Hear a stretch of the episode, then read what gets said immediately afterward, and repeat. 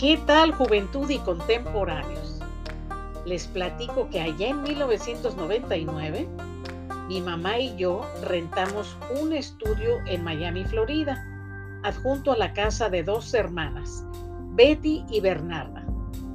Betty era una señora viuda sin hijos, muy educada, agradable, de buen carácter, buen trato y simpática. Bernarda era divorciada, de mal carácter y practicaba algo de magia negra. Toda la gente de la cuadra lo sabía y nadie se le acercaba ni para saludarla.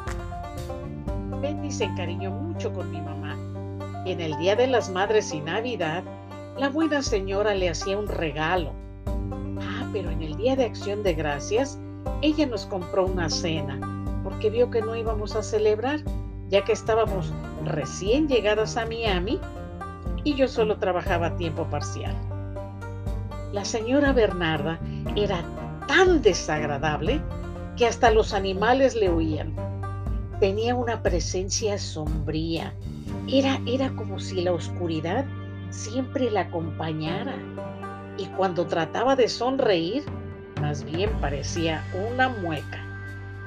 Mi mamá y yo siempre evitábamos encontrarnos con ella a veces escuchábamos a las hermanas discutir, porque a Betty no le gustaba que Berna dijera conjuros o prendiera velas dentro de la casa. Berna miraba a Betty con odio. Y desgraciadamente en el año 2002, con apenas 53 años de edad, la señora buena enfermó de cáncer en el hígado. Le hizo metástasis a mi mamá y a mí nos extrañó ya que era una mujer muy deportista y sin vicios. Y fue algo repentino. Llegué a pensar mal. Llegué a pensar que tal vez la malvada hermana, con alguna sucia brujería, le causó esa maligna enfermedad.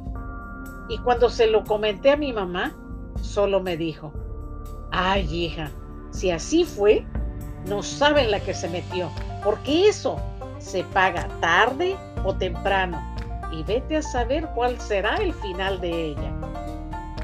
Betty empezó sus tratamientos de quimioterapia y Bernarda tenía que trasladarla al hospital, pero las veces que las vi, Berna no podía ocultar su ira, su malestar al llevarla. Desgraciadamente, la buena mujer no resistió y a los pocos meses falleció. Mi madre y yo lloramos y sentimos mucho su deceso. Pero un día después del entierro, vi a la malvada hermana sacando en bolsas grandes todas las pertenencias de Betty y las depositó con mucho coraje en el receptor de basura. También nos percatamos que ese mismo día ella metió a un hombre joven a su casa. Nos dijo que era su novio y que iba a vivir con ella. A los pocos meses nos dijo que necesitaba que desocupáramos el estudio, ya que su sobrino llegaría de Cuba y ocuparía ese lugar. Le dije que después de seis años de vivir ahí, era injusto que me lo notificara con solamente 15 días de anticipación y que por ley nos debería de dar más tiempo. Pero conociendo su maldad, no quise discutir y ¿dónde encontraría un lugar donde me aceptaran con mi mamá y mis dos perritos. La suerte nos acompañó y nos mudamos.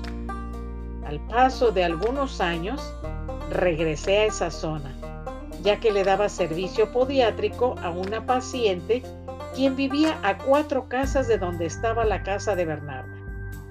Por curiosidad le pregunté por ella y me dijo, le cuento que esa señora ya no vive ahí, le dio Alzheimer's y el novio la dejó y creo que el sobrino vendió la casa y ahora ella está en un ancianato.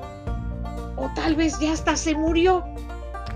Me acordé mucho de las palabras de mi mamá, quien me dijo que quien hace esas sucias brujerías lo pagaban tarde o temprano. No me alegré, pero tampoco me dio tristeza. Bernarda pagó lo que debía en esta vida y quién sabe si todavía deba algo más. Gracias por su compañía y hasta la próxima.